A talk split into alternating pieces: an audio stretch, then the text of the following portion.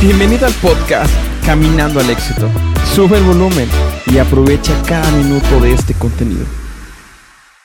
Hoy quiero hablarte acerca de una historia en la cual hablaban sobre una niña que estaba haciendo unos sándwiches y bueno, llegó un momento en el cual su mamá le preguntaba, bueno, ella le pregunta a su mamá, oye mamá, ¿por qué siempre hacemos así los sándwiches? ¿Por qué siempre tenemos que cortar las orillas donde está como la fibra?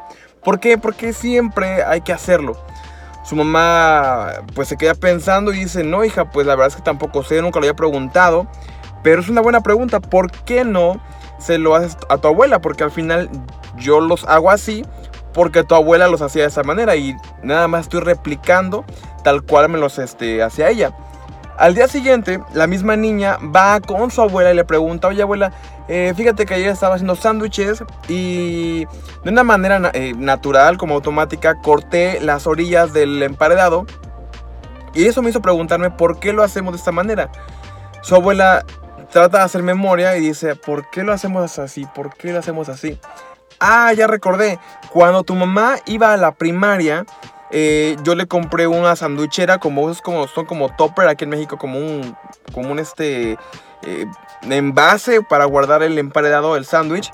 Entonces el sándwich normal no cabía, lo que hacía que yo tenía que cortar las orillas para poder ponerle el sándwich en su lonchera y la podría llevar a la escuela.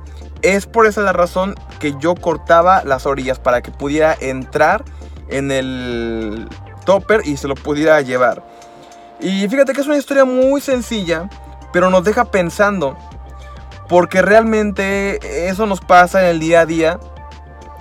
Hacemos muchas cosas como por automático en que rara vez nos preguntamos el por qué eh, lo hacemos de esta manera, por qué no podemos empezar algo nuevo, por qué siempre tiene que ser comprar con el mismo proveedor, por qué siempre hay que hacerlo de esta manera. Y creo que en gran parte es por toda la programación que nos hemos dado, que hemos adoptado. Y llega un momento en el cual tal vez tú te puedes preguntar, bueno, pero ¿por qué lo hago de esta manera? Muchas personas ni siquiera se la hacen, o sea, lo dejan así y lo hacen automáticamente, nunca lo cuestionan.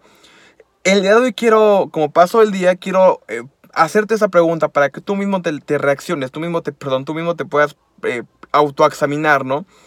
Eh, ¿Por qué haces lo que haces? ¿Por qué tienes ese negocio? ¿Por qué compras con la misma persona? ¿Por qué si tienes tú, tal vez heredaste un negocio o lo vas a empezar? O simplemente en tu vida, siempre has tenido que, como que esa piedrita en el zapato de, es que así debe hacerse las cosas. O sea, realmente pregúntate por qué. Muchas ocasiones es por una cuestión tan insignificante o tan pequeña como la del sándwich. Pero de tanto hacerlo, de tanta ejecución, se vuelve una programación, inclusive como una actuación automática, ¿ok? El día de hoy se me fue el tiempo, no pude hacerlo más temprano, pero no quiero pasar eh, un día sin grabar este eh, videoblog o este podcast, así que nuevamente pregúntate, ¿por qué haces lo que haces? Te voy a dejar aquí enlistado, aquí por acá o por acá, un video que habla de un tema muy parecido acerca de la impresora que hacía siempre la misma impresión al final creo que son programaciones que tenemos de años que nos han implantado y que no hemos tenido ese espacio o no hemos tenido ese clic para poder preguntarnos, oye, ¿por qué hacemos de esta manera las cosas? Mi nombre es Efraín Velázquez y te veo mañana con un episodio más. Gracias por ver este video, suscríbete, dale like y compártenos con todos tus amigos.